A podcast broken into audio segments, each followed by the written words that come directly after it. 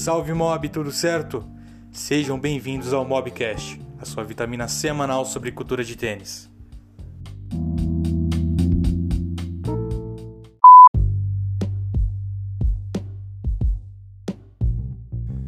Essa semana eu vou trazer um dos pontos que são mais questionados na página.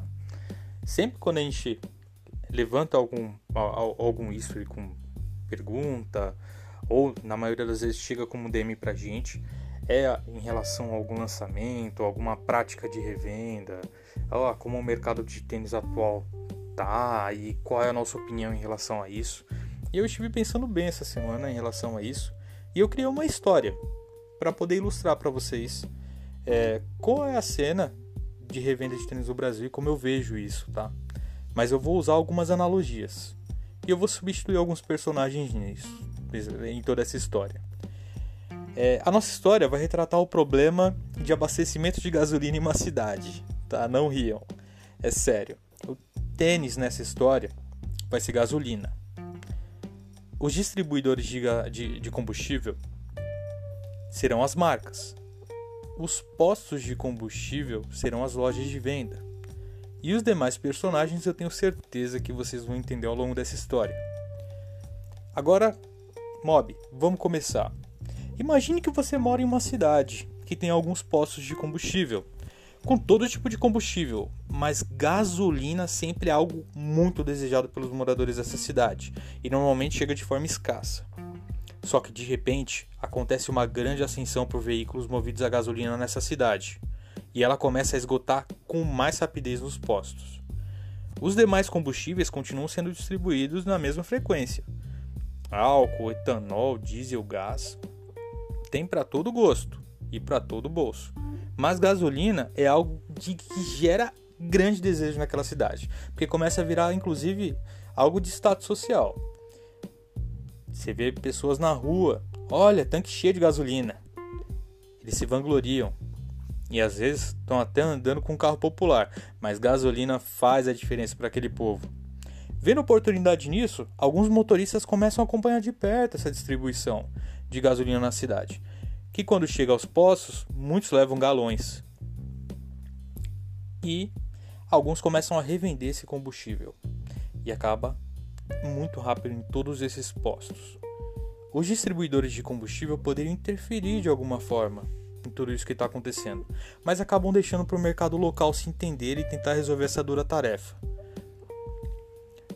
Alguns moradores que possuem uma condição financeira estável nessa cidade até preferem comprar desses intermediadores que eram moradores da cidade e já até conheciam. Começam inclusive a criar algumas lojas de conveniência nas casas onde vendem essa gasolina. Esses moradores que aproveitam dessa distribuição. O que agrada até quem vai lá comprar. E às vezes até acabam é, comprando também dessas conveniências. Se gasolina é difícil, mob, imagina aditivada. Ah, gasolina aditivada. Essa gera uma briga até para os comerciantes informais de combustível. Lá que eles vendem a um preço elevado, bem elevado, do que sai dos postos. Alguns entendem que gasolina é realmente um diferencial no carro, mas consegue quase que, mas consome quase que igual à gasolina comum. Muitos reconhecem isso. Então, esse é um ponto, primeiro ponto de reflexão, galera.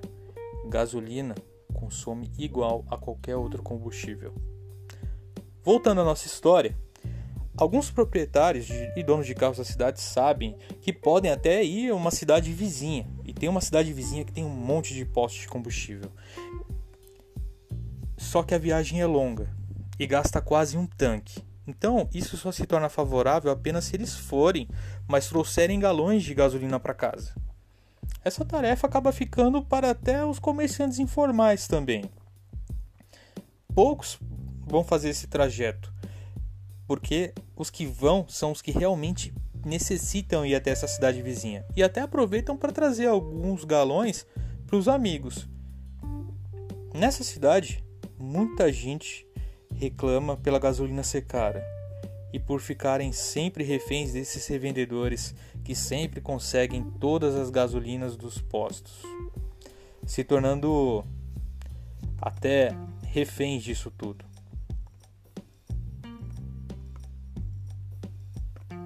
Mas poucos optam por veículos que consomem outro combustível ou por fazer uma adequação no carro na hora de ou hora usar gasolina ou hora usar outro combustível. E outros combustíveis sempre sobram nos postos e às vezes vão até para oferta. Parte da população que tem veículos já desistiu de gasolina e nem cogita mais adquirir gasolina, mesmo que seja contra esse tal status da cidade. Até porque, se é apenas para movimentar o carro, por que tanta briga? Use álcool, etanol, diesel, gás. Esses combustíveis são excelentes, até melhores que gasolina, alguns dizem. Mas a maioria da população, mesmo sabendo do alto custo desse meio de vida, ainda compra no gasolina apenas para manter esse tal status social. Já tentaram boicotes desses intermediários, muitos nessa cidade, galera. Mas o que realmente tem condição de comprar, aquelas pessoas que realmente têm condição de comprar, continuam comprando a gasolina, sem se interessar pelos que não podem e sem gerar um movimento de equilíbrio nesse mercado local. Até porque é simples, é a lei da oferta e demanda. Mas por que a procura por gasolina se existe outros combustíveis tão bons quanto? Será que vale a pena essa ânsia por algo que será consumido de qualquer forma? Tanto tênis quanto gasolina? Tá, galera? Se eles forem guardados, eles vão vencer. E se você não consome, o tempo vai os consumir. É, mob. Esse papo todo de gasolina nessa história que eu criei para vocês representa o cenário atual de tênis e como ele é o que é. Antes de fechar a nossa história desse bate-papo sensacional, gostaria apenas de adicionar um relato que vem surgindo nessa tal cidade.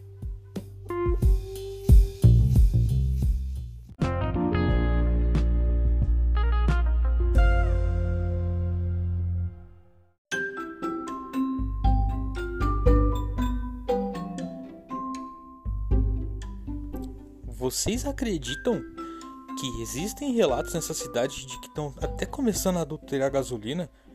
E alguns não conseguem nem reconhecer a diferença entre a gasolina original e uma gasolina adulterada. Isso é louco, né? Muita gente nessa cidade, inclusive, comenta que só dá para perceber mesmo depois de você rodar um pouco com o carro, porque o carro começa a apresentar umas falhas e muita gente já tomou prejuízo.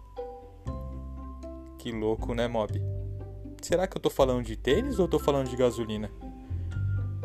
Mob, grande abraço e muito obrigado para quem ficou até agora ouvindo nosso podcast.